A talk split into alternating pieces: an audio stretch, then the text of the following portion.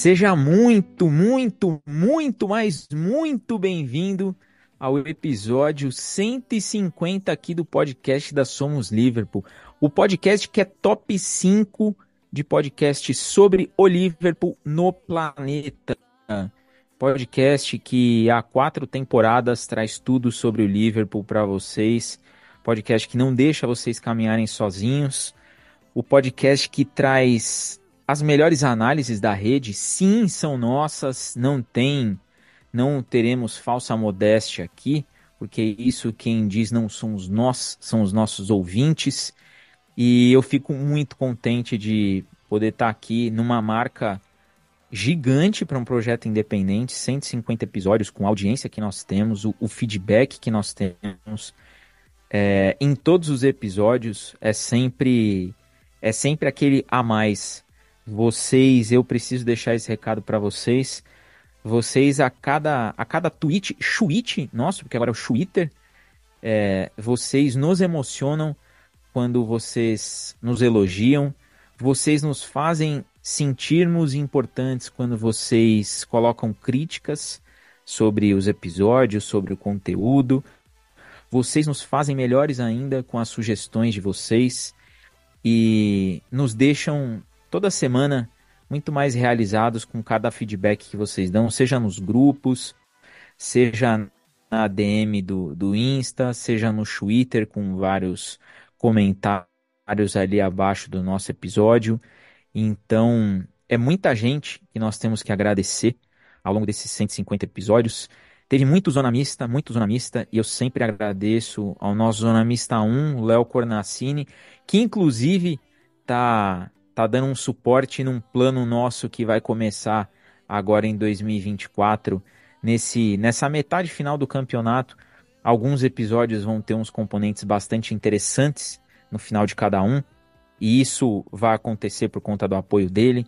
Todo mundo que, que participou dos zonas mistas, dos zonas mistas seguintes, é, é, todo mundo que participou dos nossos episódios como convidado, a Juliane, a Giovana, o Henrique Paiva, toda essa galera que apareceu aqui para dar um pouquinho mais de robustez no conteúdo. Então são 150 episódios só de Liverpool, o único, segundo o Spotify, único projeto independente de futebol que ultrapassa 100 episódios ininterruptos. Então, são números que para nós fazem toda a diferença. É, toda vez que o, o Rodrigo. Isso a gente tem essa história para contar. Toda vez que o Rodrigo marcava alguém grande do Liverpool, isso daí passava batido nas redes sociais. Hoje já não acontece mais isso. Quando a gente tem reposto de gente grande, quando a gente tem o Ian Rush assistindo os nossos stories, isso, isso mostra o alcance que a gente tem. Isso mostra aonde esse projeto que começou bem lá atrás, começou na pandemia, para todo mundo ficar um pouco mais próximo do futebol, todo mundo que deixou de jogar bola nas quadras próximas e não tinha por que sair, essa galera se juntou, começamos aqui esse humilde projeto, cada um com seu celular, era uma estrutura completamente amadora. Hoje nós já temos equipamentos, hoje nós temos os estúdios Enfield, aqui pelo, pelo nosso gravador principal, já é uma coisa que se banca. Então, são 150 episódios que eu fico muito feliz de poder fazer parte. Fico feliz demais cada vez que tem um, um feedback de vocês que olha para a gente como uma mídia que importa para vocês, como uma, uma rede de, de pessoas que vai entregar uma análise bacana de futebol, que vai entregar uma análise boa de Liverpool, e é muito mais legal quando vocês citam alguma coisa que nós colocamos que tem emoções contidas. Nós contemos as nossas emoções para evitar é, virar meme. Às vezes a gente dá aquela derrapada uma ou outra, mas é bom demais quando a galera olha e fala: pô, eu escutei isso daqui lá na Somos Liverpool. Os caras falaram isso daqui no podcast, isso tá acontecendo. E eu poderia ficar aqui até amanhã para citar essas coisas que a gente coloca aqui que muito tempo depois é, acaba acontecendo. Também temos que agradecer a galera que plagiou a gente um tempo, a galera que disse não para os nossos zonas mistas, porque eles também foram combustível para a gente seguir essa caminhada. Então, do, lim, da, do limão a gente faz a limonada aqui com toda certeza. São 20 horas e 11 minutos do dia 14 de 1 de 2024. E eu, depois desse breve recado de 150 vezes de sejam muito bem-vindos, passo aí a palavra para o cara que está aqui comigo desde o episódio 1. Rodrigo, 150 vezes que nós demos as boas-vindas para a galera, 150 episódios é, que nós contamos a história do Liverpool, contamos a história de grandes esquadrões do Liverpool, 150 episódios que nós trouxemos análises de todos os jogos do Liverpool desde a nossa criação. Eu tô feliz demais que você é um dos caras que começou aqui comigo desde o episódio 1 do piloto, cada um com seu celular, ninguém se via, todo mundo ficava ali no, no feeling de quem vai passar a palavra para quem, que hora que isso vai acontecer. E hoje nós estamos aqui quatro anos depois, é, celebrando muita coisa, muito sucesso, muita coisa aconteceu. A gente sabe os bastidores disso tudo aqui, a gente sabe como tudo funcionou e talvez só a gente, talvez não, só a gente sabe o valor dessa vitória de chegar num projeto independente como o nosso, com 150 falando só de Liverpool, já ultrapassamos 200 no geral, mas 150 vezes que o Liverpool foi por nós representado em todos os agregadores de áudio. Seja bem-vindo, Rodrigo. Salve, salve, Diagão. Salve, nossos queridos ouvintes, como sempre, mais uma vez, muito bom estar com vocês. Salve, Orlandinho, hoje está aqui na mesa com a gente. Deixar um salve pro Nick e pro Danny Boy, que infelizmente não puderam participar conosco desse episódio de Põe. Né, 150 vezes só livre um pouquinho, isso é importante. É uma marca que pô, sinceramente, acho que a gente nunca parou para pensar que pudéssemos alcançar na época que nós começamos esse humilde projeto. É, e hoje, como você bem disse, né, a gente fica muito grato pelo reconhecimento do nosso humilde trabalho. Né? É, é um projeto independente, como a gente gosta de frisar, a gente não tem nenhum tipo de investimento, só nosso mesmo, são os nossos esforços. Hoje, mal ou bem, algumas das coisas até caminham sozinhas, né? mas a gente melhorou muita coisa muito por conta desse, desse nosso dessa nossa dedicação desse hobby que acabou se tornando um trabalho interno né particular de cada um de nós que participa e que acaba é, é, a, a, agregando na vida de muitos muitos ouvintes aí que curtem de fato né, o nosso trabalho deixar aqui nosso nosso humilde agradecimento a todos que nos acompanham a todos que que participam né, dessa nossa rotina que, que de fato chegam e ouvem a gente desde sempre. Né? Isso é muito importante. Os ouvintes novos também são muito é, oriundos por conta dessa galera que vai fazendo essa rede de informação aí, vai passando um para os outros. Então é importante demais. Deixar um salve também para as nossas páginas rivais. Sim, nossas páginas rivais também. Tem, nós temos rivais que ouvem o nosso trabalho, que gostam do nosso trabalho. Deixar um salve aqui. Talvez vai faltar algumas, mas deixar um salve para o Chelsea PH lá no Instagram camarada está sempre com a gente, tem o pessoal da West Ham Brasil, né? A gente tem várias páginas de, é, é, de equipes rivais do Liverpool aí que acompanham o nosso trabalho, nos dão aquela moral de sempre, deixam o feedback, assim como os nossos queridos ouvintes de sempre, nossos torcedores Reds. Então, é, é isso mostra que, de fato, a gente está trilhando um caminho minimamente correto com relação ao que nós trazemos para vocês. É muito é, satisfatório, gratificante a gente estar tá alcançando essa marca de 150 episódios tratando somente de Liverpool. E vamos continuar aqui fazendo o que nós amamos demais e gostamos, né? Que é justamente falar sobre futebol, falar sobre Liverpool, falar sobre o mundo da bola, que é isso que nos é, é, fomenta, que nos dá energia para continuarmos seguindo e seguindo. E a gente já tem, né? Mais uma partida para poder brifar aqui. Tinha um jogo do Liverpool contra o Fulham pela primeiro jogo da semifinal da Copa da Liga, né? Uma vitória importante de virada é, um time bastante mesclado, mais uma vez. Então a gente vai brifar vamos destrinchar o que foi basicamente esse jogo para podermos alegrar o coração de todos vocês nessa comemoração de 150 episódios tratando somente de Liverpool Futebol Clube. E agora eu vou passar para ele que muitos não sabem, mas talvez seja uma das minhas. Talvez não.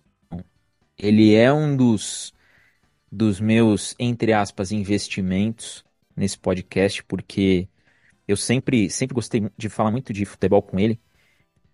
E sendo torcedor do Liverpool e sabendo de bola como ele sabe, eu falei, eu não posso deixar passar isso. Peguei muito no pé dele para que ele fosse mais assíduo aqui e hoje ele é. Ele, eu posso considerar que é um, um dos homens da, do time titular aqui da, da Somos Liverpool. E, e eu fico muito contente toda vez que a gente vai gravar os seja episódio de série histórica, seja zona mista, seja episódio sobre o Liverpool. Ele é alguém que tem até fã-clube aqui. Ninguém além dele tem fã-clube nesse podcast.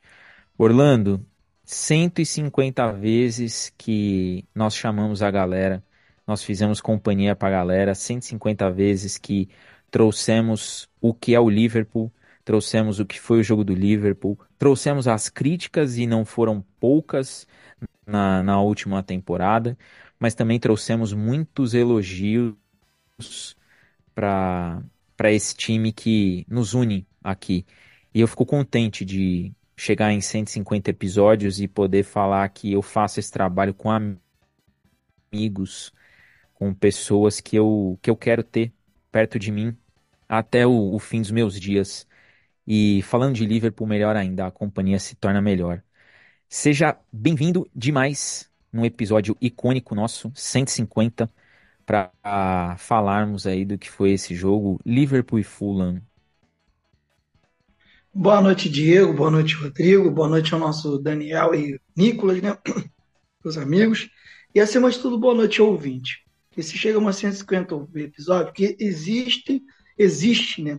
Os ouvintes, né? eles existem. Se não, estaremos aqui falando entre nós e, sim, é o que eu sempre falo. A gente trabalha aqui para fazer o nosso melhor. A gente não ganha não, não, ganhamos, não ganhamos a vida com isso. E assim, é fantástico a quantidade de ouvintes que nós temos, os feedbacks, a galera dando retorno, a galera compartilhando. E se não fossem vocês, sabe, nós hum, talvez estaríamos falando com as paredes, como a gente fazia no, no nosso grupo de futebol, aquela coisa toda.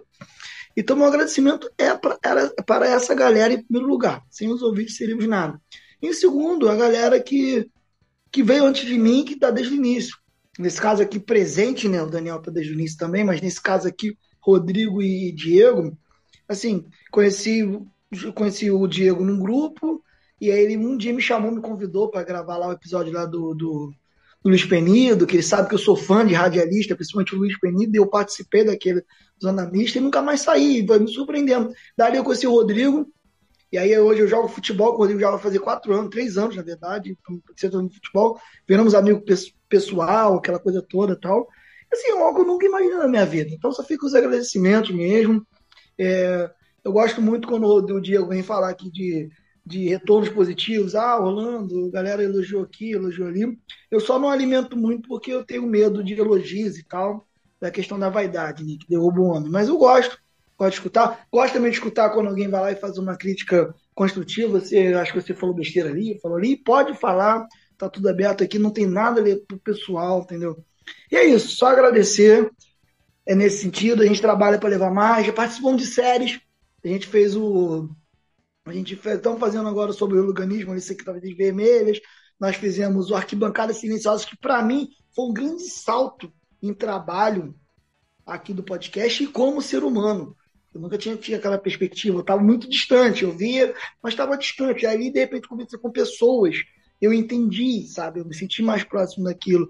E um agradecimento pessoal, especial ao episódio do Pelé, que para mim é o, é o auge meu aqui nesse podcast. Foi um episódio logo após a morte do rei. Todo mundo sabe como eu amo futebol e como eu valorizo a história do futebol que seja, seja o Rei, que para mim é mais todo, seja o Maradona, seja o Di Stefano, seja o Puskas, qualquer jogador lendário, seja o Beckenbauer, que me deixou há pouco tempo, que Deus o tem. E, e para mim tudo, seja o Zagallo, é fantástico. E aquele episódio foi logo o rei do futebol, e a gente conversou na época com o biógrafo do Santos, que eu peço perdão por não lembrar o nome agora, do, do biógrafo Gabriel Pierin. Isso, Gabriel Historiador do Santos Futebol Clube. Historiador do Santos e biógrafo do Pelé, né? E aquilo foi, foi fantástico, cara. Assim, para mim foi um, a maior honra da minha vida. Meu nome está atrelado a uma homenagem ao rei. Pequenininha lá, sabe? Sei lá, teve mil, mil e quinhentos ouvintes, não importa. Alguém escutou falando com um cara que falou sobre homenagem ao rei.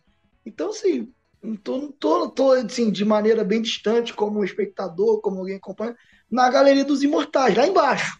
Tá lá em cima lá os imortais, eu tô lá embaixo, lá na rabeira, mas já tô. Isso é graça que eu Somos Livres, graças aos ouvintes acima de tudo. Então fica esse agradecimento especial aí.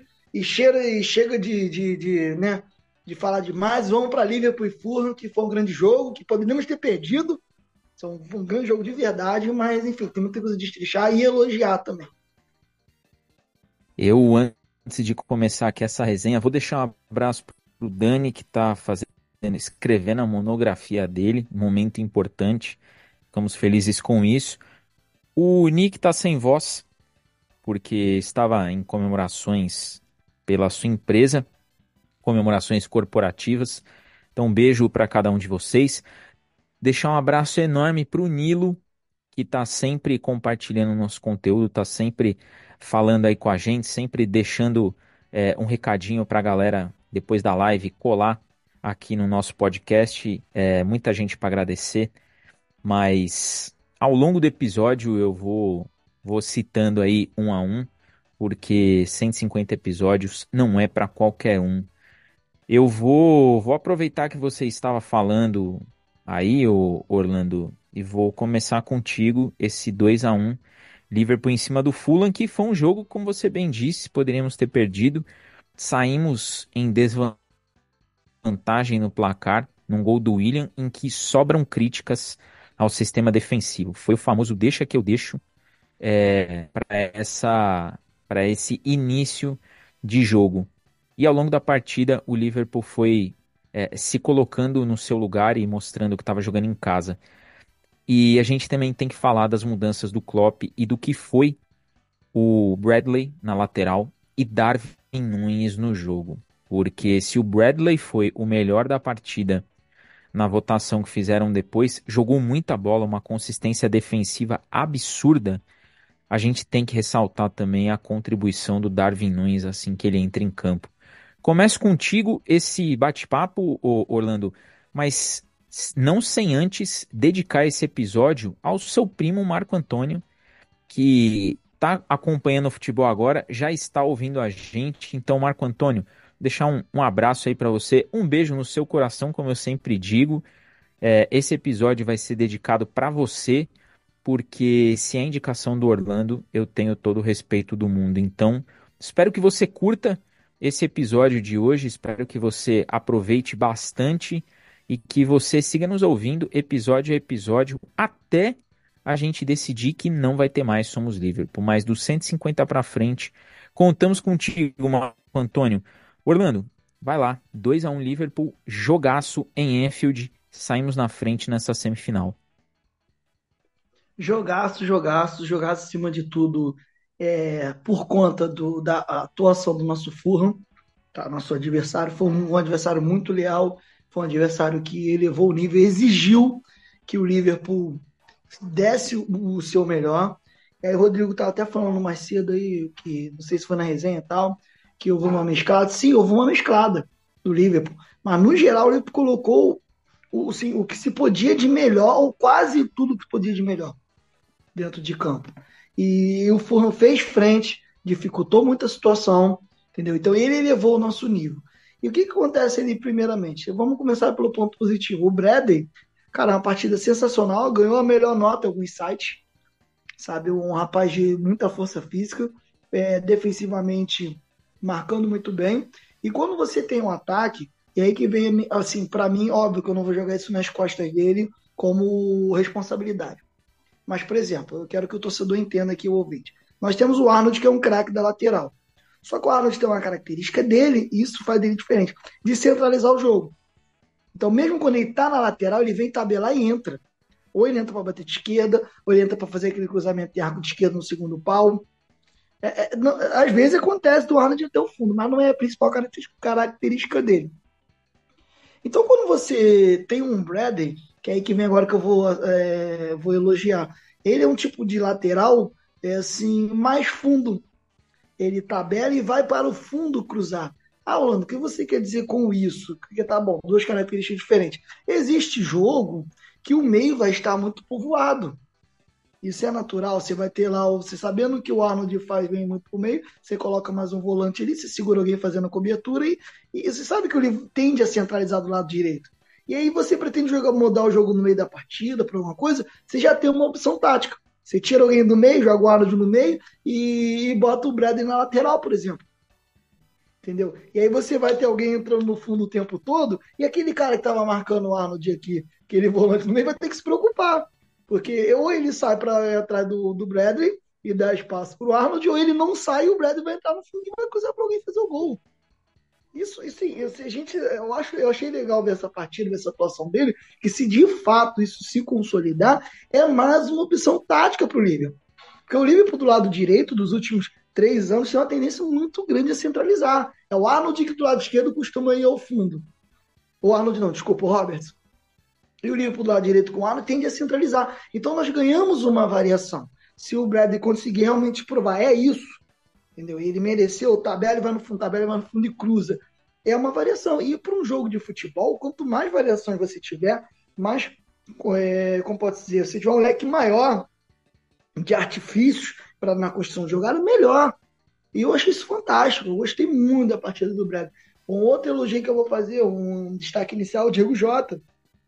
Eu lembro quando eu vim aqui, eu vim aqui no Somos Liverpool, aqui no nosso podcast, e eu acabava entrando na época lá em. Não em discussão, né? Não briga, mas discussão sobre futebol, aquela coisa toda, e que o Nick falava, ah, não, mas o Jota, isso, isso. Eu falei, cara, mas o Jota ele é a última linha, é o homem do, do, do facão que está sempre na cara do gol e faz o gol.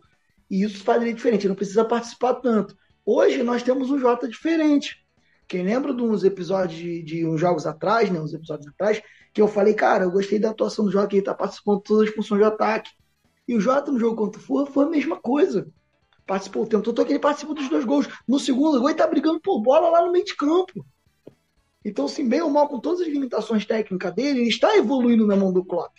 E você ganha novamente mais um artifício para numa questão jogada. Entendeu? E assim, eu não, não vou e, assim, tomar tanto logo dessa fala inicial para não acabar um jogo, mas enfim, por último, a questão do gol. É, o Van Dijk, para mim, foi o principal homem que falhou no gol? Foi. Mas, por exemplo, o Gomes podia ter acompanhado o Andrés Pereira. Entendeu? Naquela situação. E ele parou no meio jogar, talvez confiando demais no Van Dijk. E aí ele também não tem culpa se for pensar por esse lado que eu vou lá, o Van Dijk acaba cabeçando para dentro.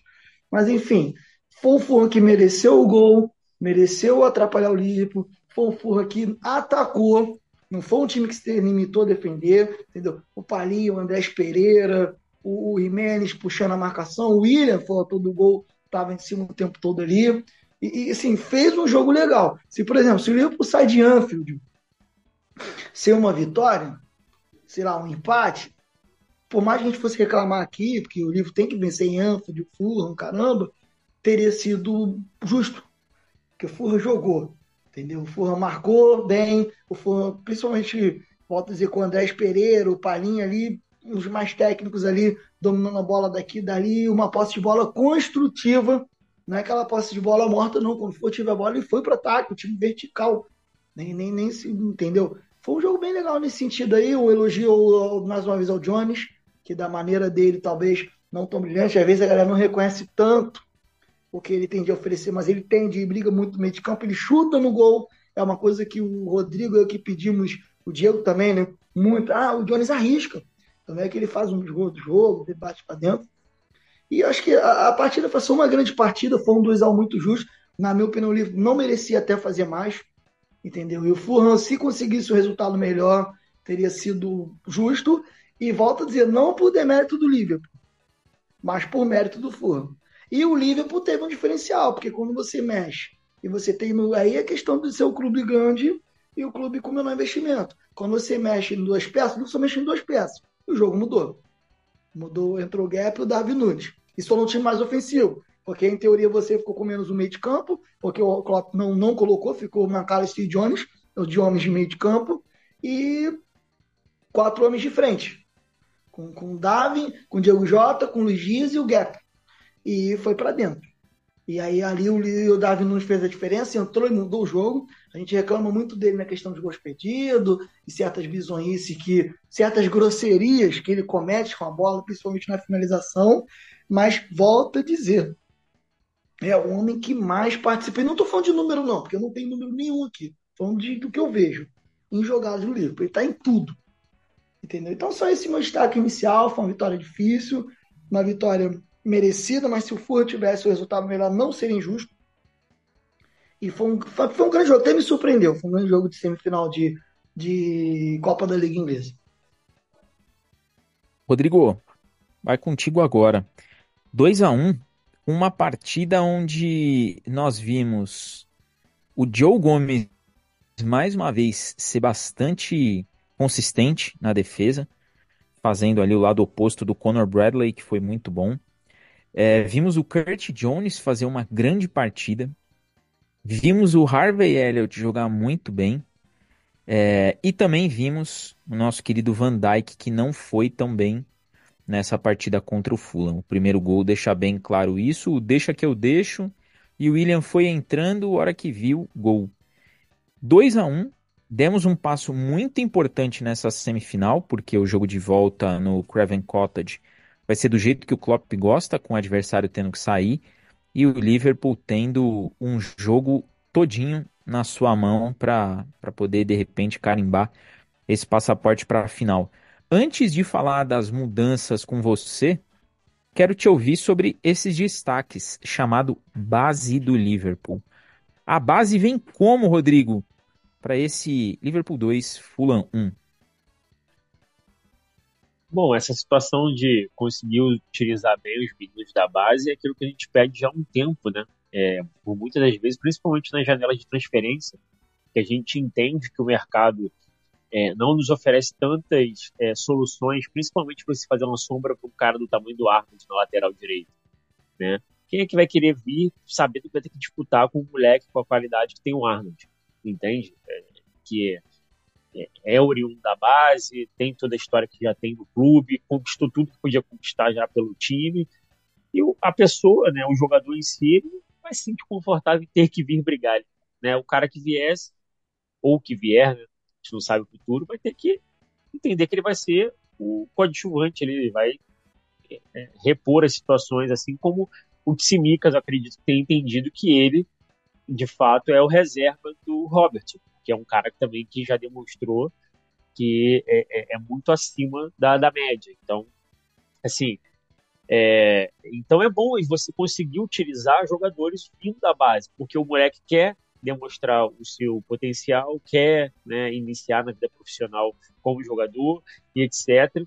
Né, tem a facilidade de ser cria do clube e tudo mais ser da região propriamente, né? Talvez seja da própria região também de Liverpool e etc. Então, tudo isso engloba um fator positivo para a gente conseguir utilizar jogadores como o Kurt Jones, o próprio Joe Gomes, né? Que eu sempre fui um hater dele, principalmente depois da queda absurda dele, mas que nas últimas partidas, principalmente nessa temporada, tem demonstrado um, um, um nível minimamente aceitável. Então, assim, é, é muito importante você conseguir é, é, é, conseguir e poder contar com jogadores com mínimo de qualidade para suprir algumas necessidades, como a gente vem suprindo com esses jogadores. O Elliott, que é contratado para a base, mas é torcedor do Liverpool também. Né? E você tem o Kurt Jones.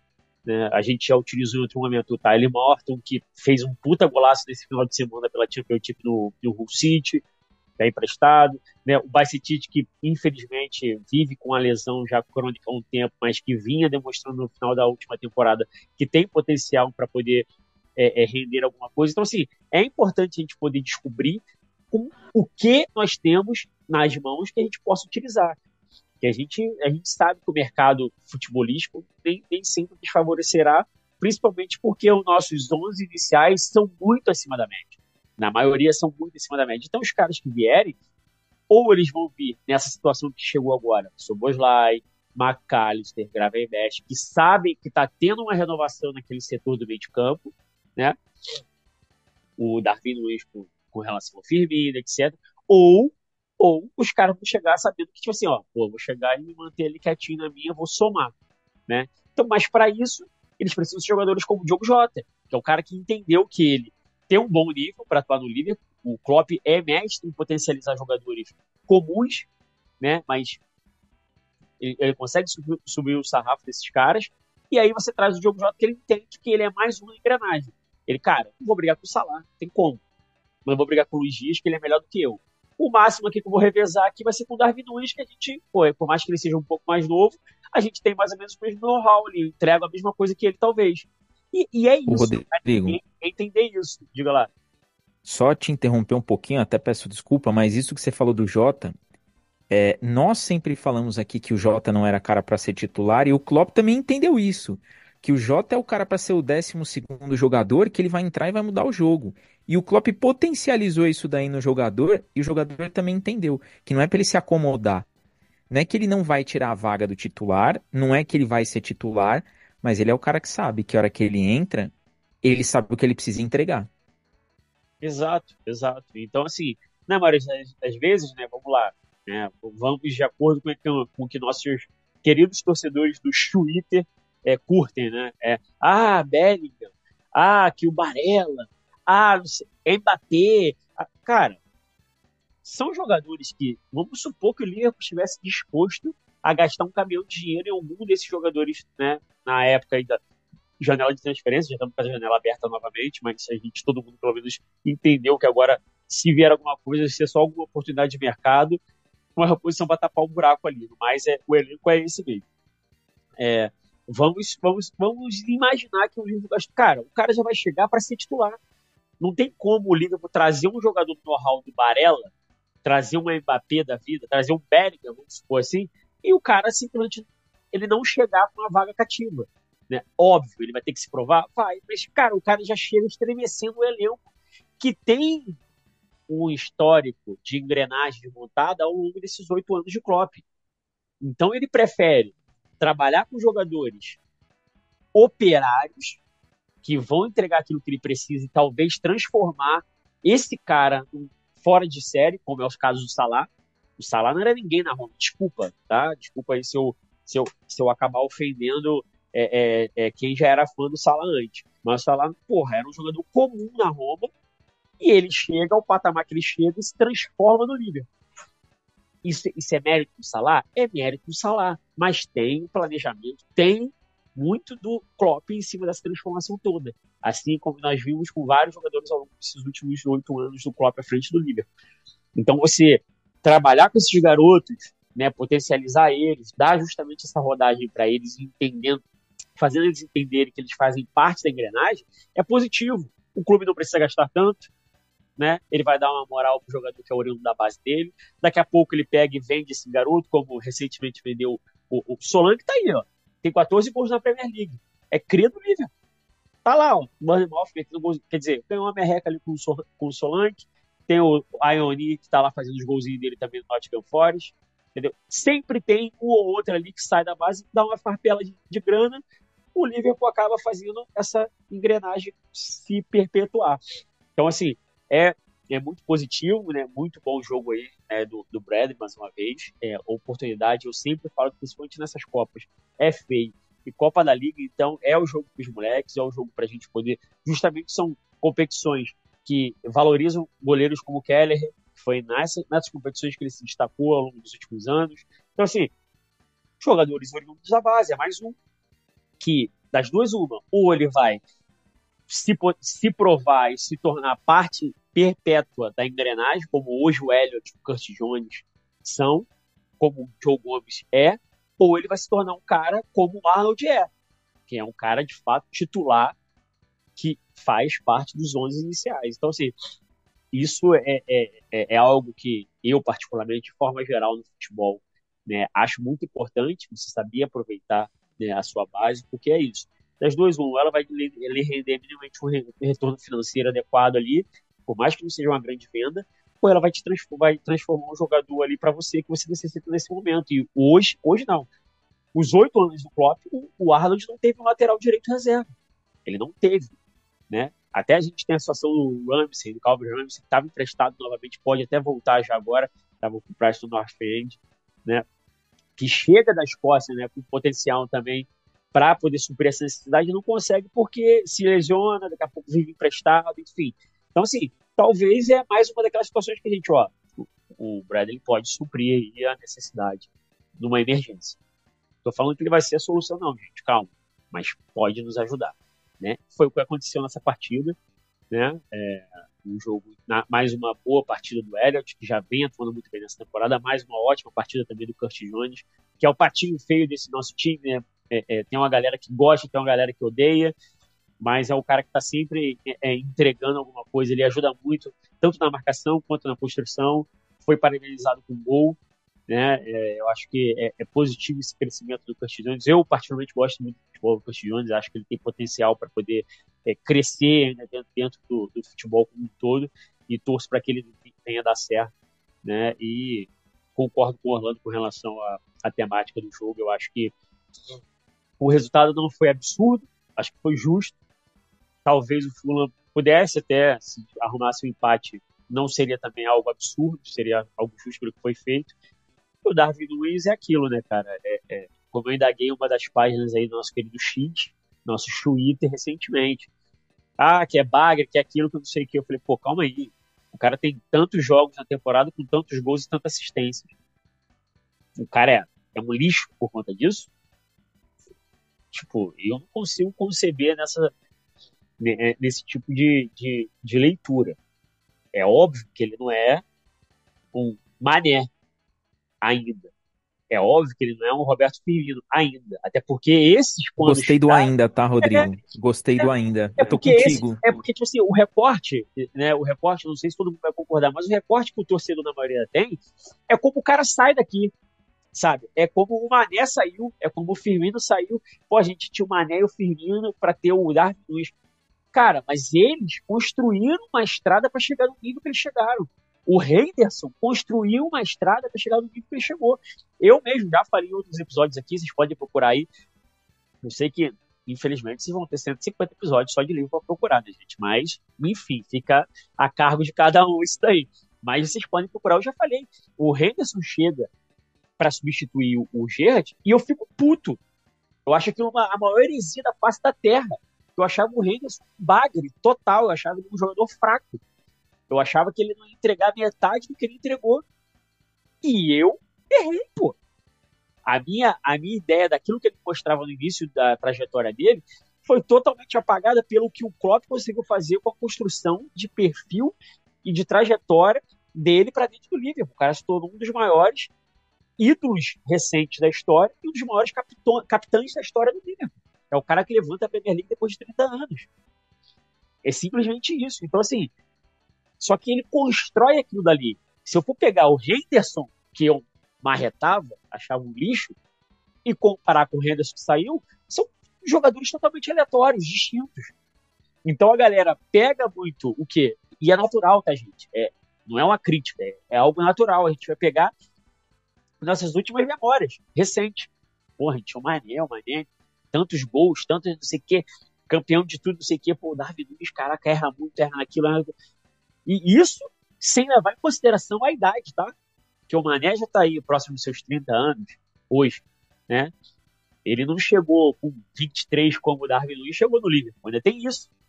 Então, assim, é, ele tem espaço para crescimento, ele tem espaço para amadurecimento, uma série de, de, aspectos, fundamentos, coisas que de fato ele precisa melhorar, mas hoje ele já nos ajuda. Ele já faz parte da engrenagem, como eu já estava falando assim. Aqui, ele, ele faz parte da engrenagem e ele entra, de fato muda o jogo. Ele, Gakpo, mudam o jogo. O Rodrigo. Oi, pode falar, Rodrigo. Só posso sintetizar que eu acho que está querendo dizer que talvez é o que complementa isso que está.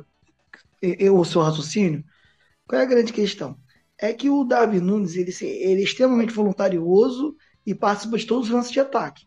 Isso é sensacional. Mas, ao mesmo tempo, ele acaba protagonizando alguns lances de, esteticamente muito grosseiros. Assim, feios, algumas finalizações que ele sai, né? por exemplo, por participar demais do jogo, ele acaba tendo muitas oportunidades. E aí, ele, além de não chegar próximo, ou assim, do número de oportunidades que ele tem, são umas perdas de gol assim, feias.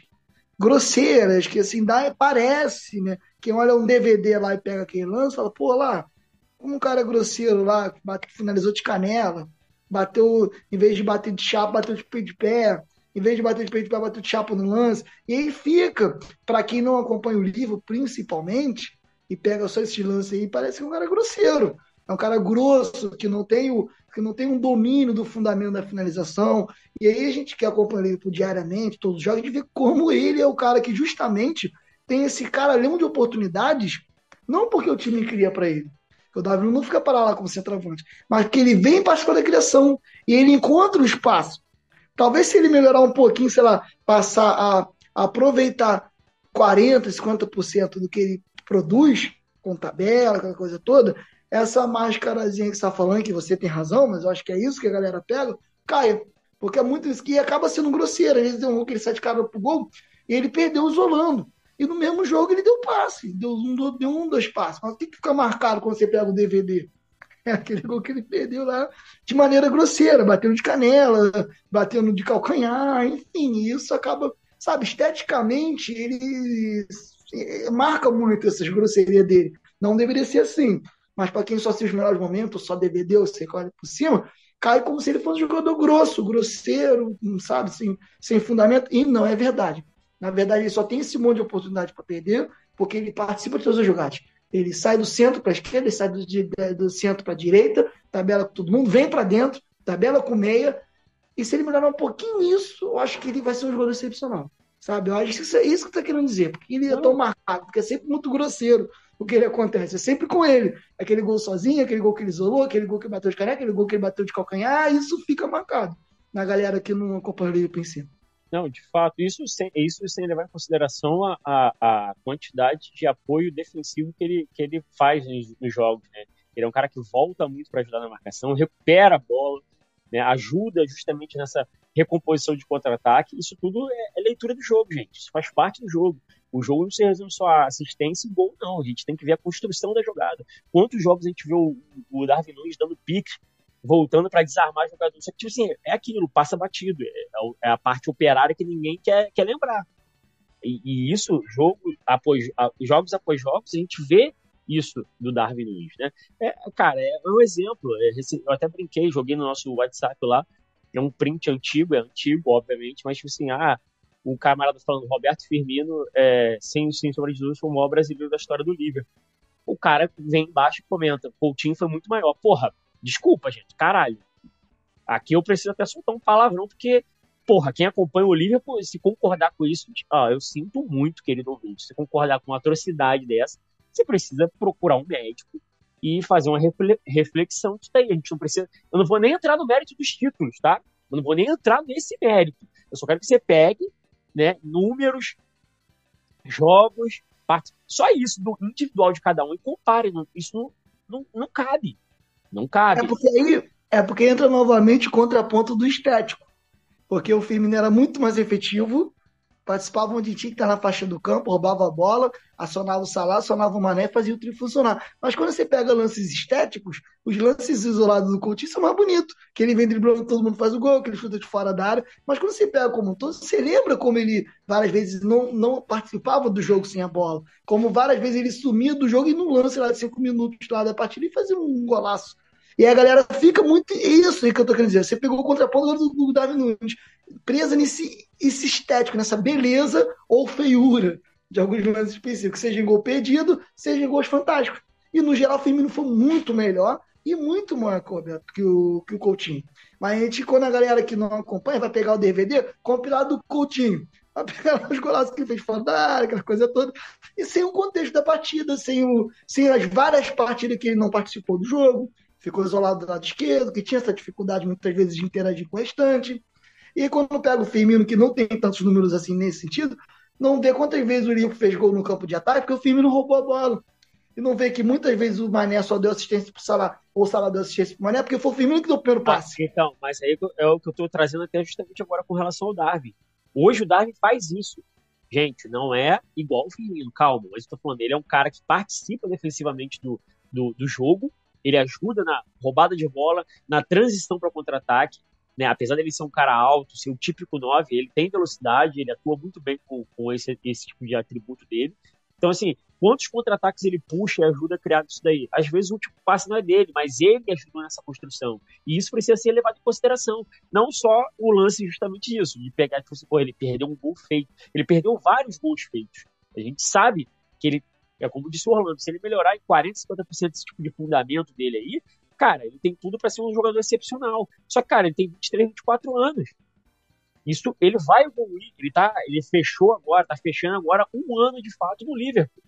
Ele chega na metade de uma temporada. Então, assim, tem todo esse contexto, né? E aquilo, aquela questão do tempo ao tempo. É dado tempo ao tempo para que essas coisas sejam de, é, é, maturadas, né? Tem esse amadurecimento para o jogador profissional. E um detalhe, Rodrigo, que a galera pode não gostar, mas isso é um, é um dado, não é uma opinião minha, não é achismo nem nada. Se não fosse o Darwin Nunes, o Salah não teria ainda chegado aos 200 gols dele pelo Liverpool. Tem esse detalhe aí, pra galera que ficar Bagre Nunes e não sei o que. Se não fosse o Nunes, o Salah é, não teria atingido até o momento as marcas históricas que atingiu. O Orlando, eu vou vou jogar agora para você um detalhe, um contexto um pouquinho mais abrangente dessa Copa, que a gente que estava falando muito de, de base, de Copa São Paulo, de como, é, infelizmente, como as bases vêm sendo diminuídas ao longo do tempo, e hoje na Europa mesmo, é, alguns clubes mantêm sua base como fundo financeiro para gerar algum jogador e e vender, porque vive disso aí. Tem outros clubes que são somente incubadora, então vão receber ali um jovem ou outro para desenvolver um pouquinho melhor. Mas a gente ainda vê o Klopp olhando para essas copinhas como um, um estágio interessante ali, é o pré-vestibular, o Enem. Klopp olha para alguns jovens e fala assim, ó, tem a copinha aí. Ele não põe pressão nem nada, mas é nessa copinha que vai afunilando ao longo do, desse, dessa primeira metade do campeonato, que ele olha os jogadores que dá para contar até o final da, da temporada. E às vezes, além mais, né? É, e eu tô falando isso por quê? Porque, primeiro que além dele ter colocado o, o Bradley ali na direita, tinha no banco, o, além do Jarrell Alcançar, que é da base, que já parece que já é um veterano, pelo que joga quando entra em campo, tinha o Trey Nione, que tem 16 anos e é do Liverpool sub-18. É impressionante. O menino de 16 anos estava no banco. Owen Beck, James McConnell, Bob Clark e o Cade Gordon. É, o Klopp levou a molecada para ir dando cancha. Talvez se o jogo tivesse num, num nível mais tranquilo, ele até tinha colocado mais uma meninada. Mas a gente começa a olhar um trabalho um pouco mais profundo do Klopp no lançamento de jogadores e assim, ó, essa garotada vai começar a ganhar cancha e cancha grande. É, pensando nesse contexto de, de Conor Bradley melhor do jogo, do Kwansá que tá entrando, e você bem disse em episódios anteriores, pô, o cara tá entrando não é num jogo qualquer, é um jogo contra o Arsenal de FA Cup. Como que você tá enxergando essa essa mudança de visão. Mudança de visão seria vai, até um pouco pejorativo da minha parte falar, que o Klopp sempre fez isso daí, ele sempre olhou a base. Ainda tem o Bajcetic, que tá machucado, que ele tá já promoveu. Como é que você tá vendo esse trabalho do Klopp nessa Copa e que o Liverpool tá indo longe? Tá na semifinal com um pezinho bem interessante aí na final. O que, que você vê dessa base, do trabalho do Klopp e dele usar a Carabao Cup como um laboratório para esses meninos?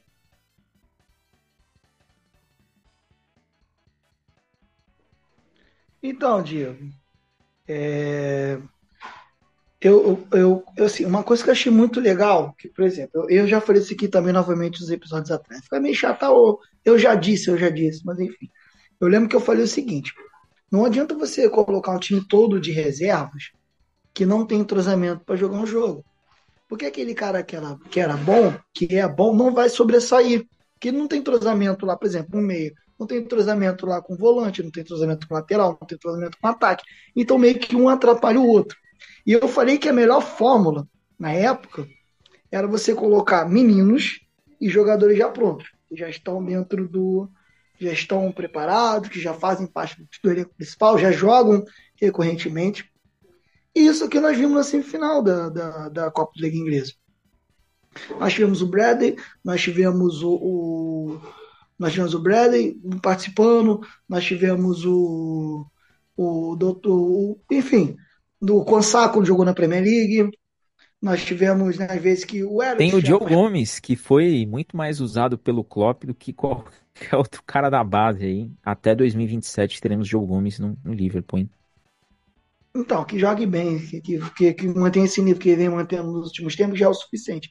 Então, se você for ver, por exemplo, o Bradley ser lançado num jogo como esse, que ele tem do lado ali o, o Konate, o Van Dijk, que ele tem no meio de campo ali jogadores de atuam no elenco principal, o McAllister, o Jones, são jogadores já são tidos titulares, né? rodam ali, entendeu? Que você tem na frente o Luiz Dias, o, o, o, o Jota.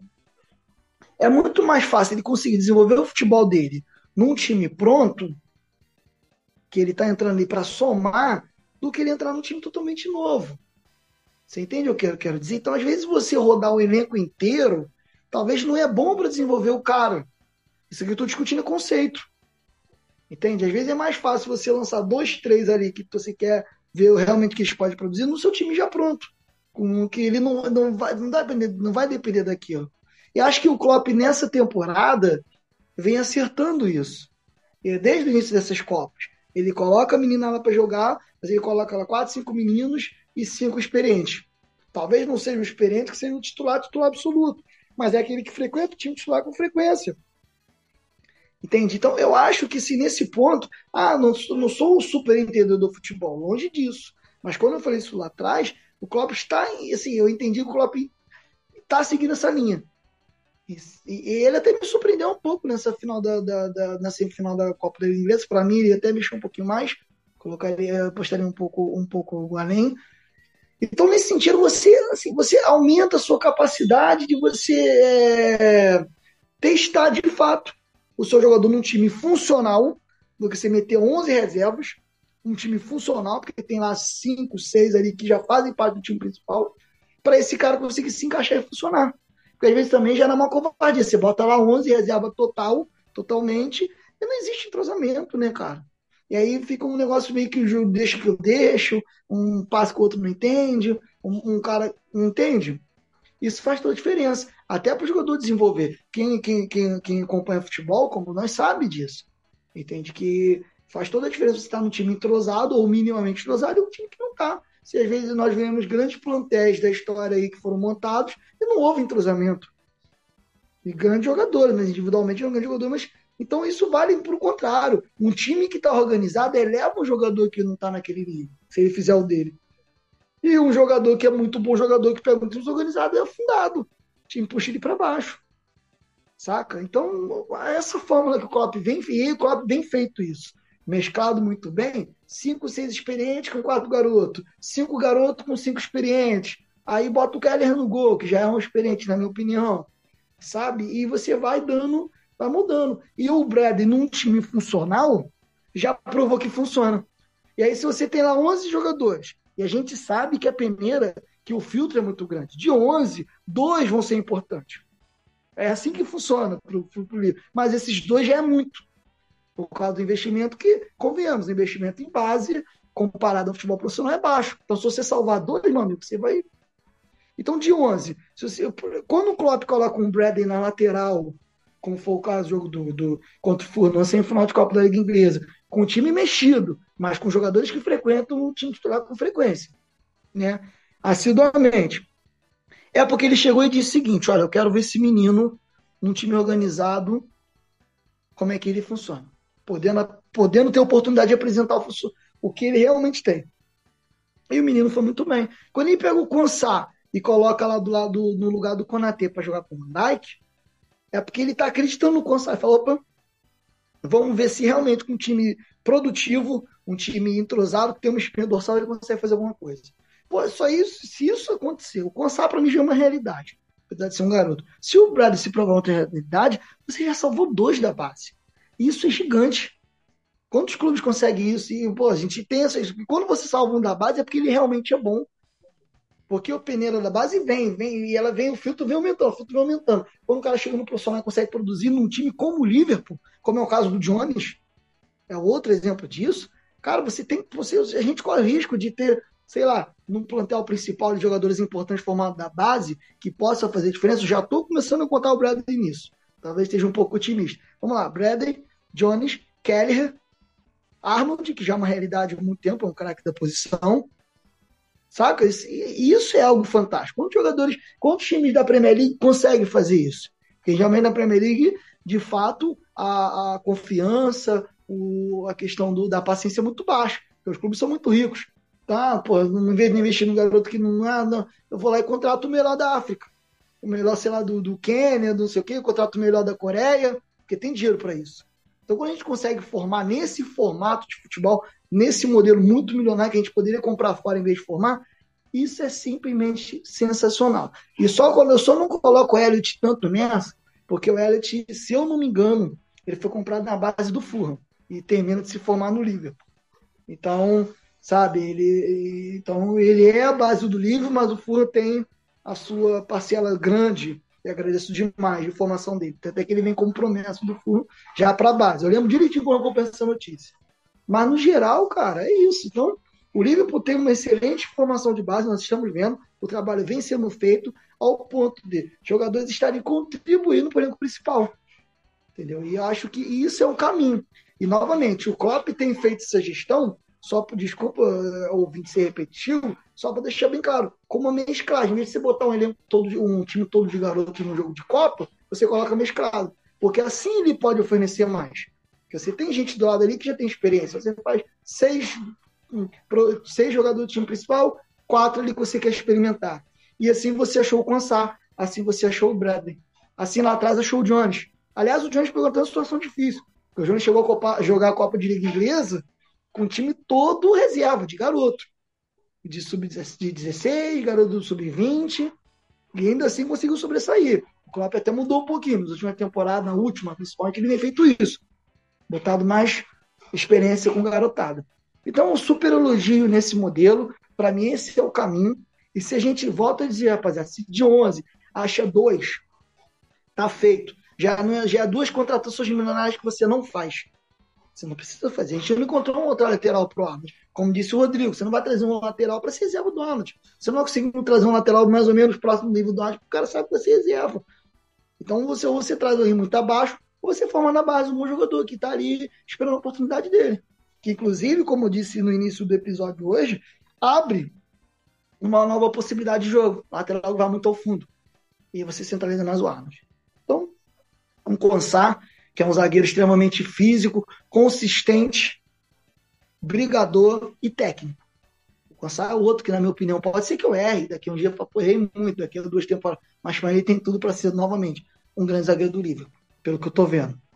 Então, assim, esse molde de você mesclar tem sido fantástico, na minha opinião, é um elogio que eu faço ao Liverpool. Nesse sentido, a paciência e formação dos seus garotos, apesar de ser um clube que tem, sim, um grupo lá que é investidor, que é dono, que infelizmente para competir no mundo do futebol comercial não tem como. Hoje do futebol inglês tem que ser empresa, mas consegue manter suas características como clube, como clube formador. Não é? Porque geralmente hoje a gente vê como, como clube formador os pequenos, que não tem saída. Mas o Lipo é um grande que consegue contratar, faz grandes contratações e ainda assim é um clube formador. E vocês precisam apreciar isso, porque isso é muito forte muito forte. A gente mantém a nossa tradição, a nossa história, apesar de estarmos, sim, no mercado comercial, porque é, é o novo modelo e não tem jeito, mas a gente consegue manter a tradição. O livro, nesse ponto, com o Klopp, é essa síntese. Eu, eu acho isso fantástico. Perfeito, Orlando. É... Rodrigo, duas perguntas aí para ti. Primeiro, é, partida que o Alexis McAllister faz ali um pouco, emula um pouquinho a função do Wataru Endo e vai bem. Foi bem. Teve uma consistência meio campo mais defensiva. É, não foi aquele cara sobrecarregado e acho que é importante também olhar para o futebol do McAllister até a volta do Endo e entender que ele vai ser o cara mais de combate. Ele vai ser o cara que vai sair para roubar essa bola do, do adversário é, num primeiro momento. Não vai ser o cara que vai carregar a bola. É, e o outro ponto é o seguinte: olhando para semifinal como um todo, do outro lado teve o Chelsea que foi derrotado 1 a 0. É, podemos olhar para essa Copa é, com um pouco mais de, não vou dizer seriedade, mas um pouco mais de visibilidade em termos de dá para já ser campeão agora. Temos que olhar para a Copa nesse sentido, sabendo que do outro lado tem um rival de respeito, que é o Chelsea. É, não fez um bom primeiro jogo, ainda tem a partida de volta, mas o Chelsea tem bastante coisa para se preocupar. Além da, da partida de volta, logo em seguida tem um clássico contra o Liverpool aí pela Premier League. Como que você está vendo essa questão do McAllister agora no meio campo e a semifinal como um todo? Podemos olhar com os olhos brilhando para essa final? Bom, a situação do McAllister até tem um vídeo que viralizou, né? Dele, dele dando um carrinho, né? Um bote certinho no palhinha, né? Pegando ali, tudo mais brigando e tudo mais. É, assim, foi bacana ver esse tipo de, de reação dele. Né? Ele também tem muito essa característica de ser mais esse cão de guarda, como a gente tem com o nosso querido The Last Samurais, o Ataru Endo. É, assim, é aquilo, a gente ganha, é, tecnicamente falando, principalmente com as saídas de bola e lançamentos, com o McAllister, né? A diferença dele pro, pro Endo é isso, só que a gente acaba ficando um pouco mais vulnerável, mas ele até foi bem nesse quesito defensivo nessa, nessa partida contra o Fulham. É, com relação à próxima partida, né, ao próximo jogo, é aquilo, a gente chega numa situação um pouco mais tranquila, porque a gente vai ter que, pode esperar né, o Fulham, o Craven Cottage, que eles vão querer sair, a gente vai ter a possibilidade de usar muito bem nossos lados de campo para poder é, é, é, talvez é, complicar mais o jogo para eles e garantir de fato essa classificação para a final. E com relação ao, próximo jogo, o, a outra semifinal do Middlesbrough e do Chelsea, bom, por mais que o Chelsea esteja de fato numa mega renovação, venha passando por, por certas dificuldades desde a última temporada, novo proprietário, né, tá tentando encaixar ali uma sequência positiva com, com o Pochettino e vários jogadores novos, etc, etc, tende é, é, a ser o favorito Chelsea para essa próxima partida, principalmente que vai jogar no Stamford Bridge, né? O Middlesbrough fez o que de fato lhe cabia, fez 1 a 0 no, no Riverside Stadium, e conseguiu segurar, né? Eu até tinha comentado com um colega nosso, nosso grupo lá do WhatsApp, que o time do Middlesbrough é, joga muito dentro daquela é, característica dele, que é muito maneiro você ver que é um time limitado, é um time de segunda divisão, mas que ele consegue entregar minimamente aquilo que ele se propõe a fazer. Joga com uma linha de 3, 5, 2. Né? É isso de fato, é, essa de fato é a estratégia do, do time do Boro, que é, é comandada pelo Michael Carrick, né? para nossos queridos ouvintes, quem que lembra aí, Michael Carrick fez carreira do nosso querido rival Manchester United, hoje é o técnico, né, iniciando sua carreira lá é, é, pelo Middlesbrough, e é, o time ele entrega exatamente aquilo, até perdeu algumas oportunidades de contra-golpe, né, poderia ter dificultado até mais o jogo para o Chelsea, porque teve algumas oportunidades de, de repente fazer o 2 a 0 ali, assim como o Chelsea também perdeu algumas boas oportunidades, mas eu acho que o Chelsea é favorito, principalmente jogando em casa, para conseguir mais essa classificação aí. É, e quem sabe mais uma vez final de Copa entre Liverpool e Chelsea, coisa que vem se repetindo ao longo das últimas temporadas aí. Orlando, para fechar essa análise de, de jogo aqui, qual que é a sua perspectiva para as duas semifinais? Tanto para o jogo da volta no Craven Cottage entre Fulham e Liverpool, e para o jogo da volta do Chelsea em Stamford Bridge, nessa renovação que o, que o Rodrigo bem pontuou, e que podemos ter aí uma repetição de uma final recente de Copa entre Liverpool e Chelsea. Qual que é a sua perspectiva para esse para os dois embates que vão acontecer daqui duas semaninhas? Bom, primeiramente, Stamford Bridge, por mais que o Middlesbrough esteja fe, tenha feito né, uma partida guerreira e brigou e acho que fez o que pôde. A tendência agora é que o Chelsea vire. Mais que o Chelsea esteja recomeçando essa temporada, tem investimento, tem jogadores, sabe, de alguns de alto nível, que já foram até campeões da Premier League, como o Sterling, por exemplo. Enfim, a tendência, acredito eu, é que o Chelsea consiga reverter o placar. Já Fulham e Liverpool é um jogo assim, que é difícil. A tendência é que venha a ser competitivo, mas o Liverpool tem uma vantagem. O Fulham não é só a vantagem do placar. O placar é pequeno, só um gol de, de diferença. Mas o Liverpool gosta muito de jogar quando tem espaço. E a tendência é que o Fulham tenha que dar espaço. E se ele quiser classificar, ele vai ter que vir para cima. Entendeu? E é um time qualificado, é um time brigador, mas o Liverpool gosta de jogar com espaço. Então você tem o Davi Nunes ali, você tem o Luiz Dias fazendo facão o tempo todo, até o Jota, se você quiser colocar, entendeu? Numa, a marcação deles provavelmente vai ser alta, com boa parte do jogo contra o Liverpool tentaram fazer alguns momentos e tal, né? Um bloco médio, subiram algumas vezes. Mas quanto o Liverpool jogando em casa, eles devem subir ainda mais. Então a tendência é que o Liverpool se, se é, trabalhe em cima dessa vantagem e acredito que o Liverpool passe. Com um empate, com uma vitória pequena, mas passe.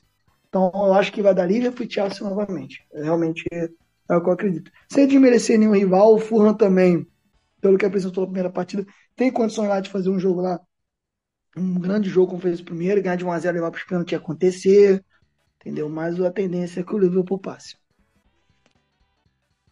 O Rodrigo Barbosa, semana que vem teremos é, domingão, hein? Bournemouth e Liverpool, jogo fora de casa. O Liverpool vai até o Vitality Stadium para jogar pela Premier League contra o time do Bournemouth. Estamos a apenas dois pontinhos à frente do Manchester City. Qual que é a sua, qual que é o seu palpite para esse jogo diante dos Cherries que estão lá em 12 segundo lugar? Podemos olhar para esse jogo dando aquele sorrisinho de canto de boca e pensar, hum, vamos seguir na frente. Ou não? Você está preocupado com isso? Não, assim, é, uma folga positiva aí pra gente, né, dentro da Premier League, esses 10 dias aí de, de calmaria, né, é bom para alguns jogadores terem mais tempo de se recuperar, etc. Como a gente volta nossas atenções para a PL, a gente vai ter, acredito eu, mais forte daquilo que podemos contar hoje, com a ausência do Endo e do Salah. Então acredito que é mais um jogo que, vamos lá, vamos conseguir fazer a nossa parte, conquistar os três pontos e nos mantermos aí positivamente aí na ponta da Premier League. Orlando, avisa o pessoal que daqui uma semana a gente tá de volta e avisa a galera que agora a contagem é rumo ao programa 200. 200 que na minha perspectiva, se correr tudo bem essa temporada, no início da próxima nós estamos batendo essa marca incrível. Antes de você avisar o pessoal que a gente vai ficando por aqui, quero deixar um abraço pro Luiz Arnaud, está fazendo aniversário hoje, agrônomo de primeira grandeza, de primeira linha, está sempre assistindo aí os jogos do Liverpool quando pode. Luiz, beijo para você, feliz aniversário, curte muito aí com a família. Avisa a galera, Orlando, semana que vem, episódio 151 no ar, porque a gente não para. Nós somos como Liverpool e vamos atravessando eras.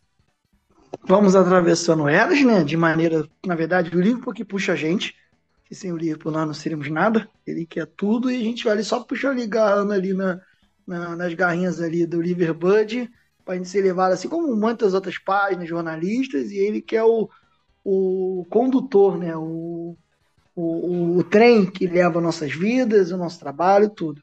E semana que vem nós estamos presentes. E é muito bom essa, esse espaço da Premier League. Nós vamos ter um. Sim, nós estamos com o Salah na Copa da, da, na, Copa das Nações Africanas, aquela coisa toda, e o estrago vai ser um pouco menor. Né? Com esse espaçamento de primeira e que venha mais espaçamento, que é realmente o campeonato mais importante do, do ano. E fica um agradecimento aqui para os ouvintes, 150 episódios não é pouca coisa, por um trabalho independente, que a gente passa aqui, a gente briga, a gente discute, a gente se desdobra. Eu lembro que eu já gravei até em ônibus para poder tentar participar, isso lá atrás, há muito tempo. Então é isso, rapaziada. Até o próximo. É com muita honra, com muito orgulho, tudo para vocês, por vocês. Agradecimento total. Compartilhe, entendeu? Deem retorno. Falem o que vocês gostaram, falem o que vocês não gostaram. Interajam com a gente. Porque tudo é para vocês. Vocês, o ouvinte, é a grande estrela desse podcast. Aliás, Rodrigo, o Diego, fica aqui um. Quando tiver oportunidade aqui, a gente fazer novamente aquele episódio que a gente faz de vez em quando, escolher um ouvinte, vir aqui, entendeu? Com a gente, tá? Porque merece. Principalmente depois desse episódio 150.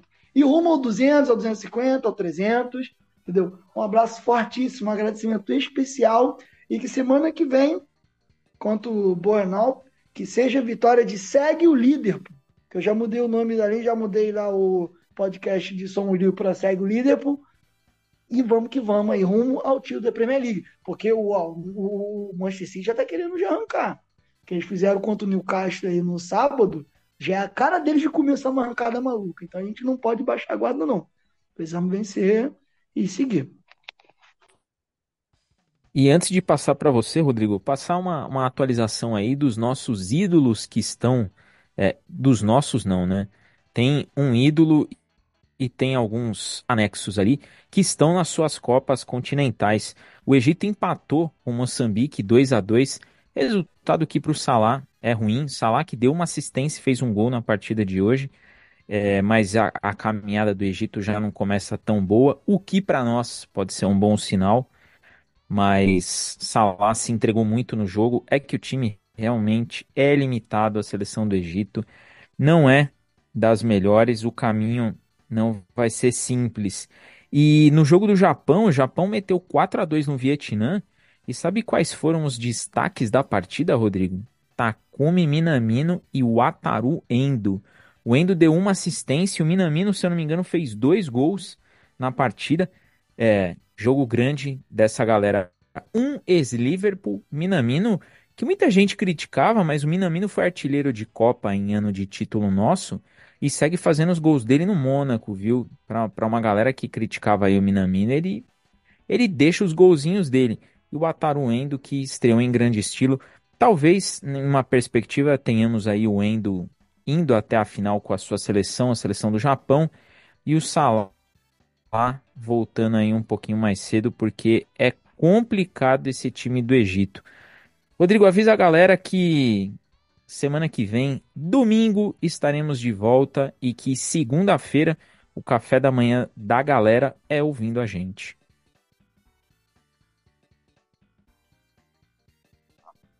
É isso. Salve, salve, Diegão. Salve, nossos queridos ouvintes. Muito obrigado mais uma vez por estarem conosco nesse episódio 150, por estarem conosco fazendo e escrevendo essa história muito bacana, muito bonita aqui por nossa parte. É, eu fico muito satisfeito. É, não sei se é positivo ou negativo, mas eu sei que futuramente meus, meus filhos e meus netos terão a oportunidade de ouvir alguma coisa que eu falei nesse episódio, nesse podcast aqui. Então, fica o registro atemporal aí da, dessa pessoa que vos fala mas, mas muito graças a vocês, porque se nós não tivéssemos ouvintes maravilhosos como vocês, isso seria impossível. Então, é, deixar um salve mais uma vez para vocês. Contamos com vocês no próximo episódio. É, cães, joga e Copa Asiática nessas né, situações que, de fato, é, é, limitam muitas coisas. A seleção japonesa é muito mais, mais forte na, no quesito da, da sua competição. A seleção egípcia realmente sofre muito. O Salah, de fato, é algo fora da curva dentro da sua nacionalidade, né? Algo específico demais. E é isso. Próximo final de semana tem nós, tem Liverpool em campo, graças a Deus. Já, já tava com saudade já desses 10 dias aí, vamos ficar out de Liverpool. E contamos com vocês mais uma vez, esperamos aquele feedback maroto, aquela crítica construtiva e positiva de sempre, e que vocês continuem compartilhando e é, é, nos ajudando com a nossa humilde e trajetória aqui dentro desse podcast. Forte abraço a todos e valeu, gente.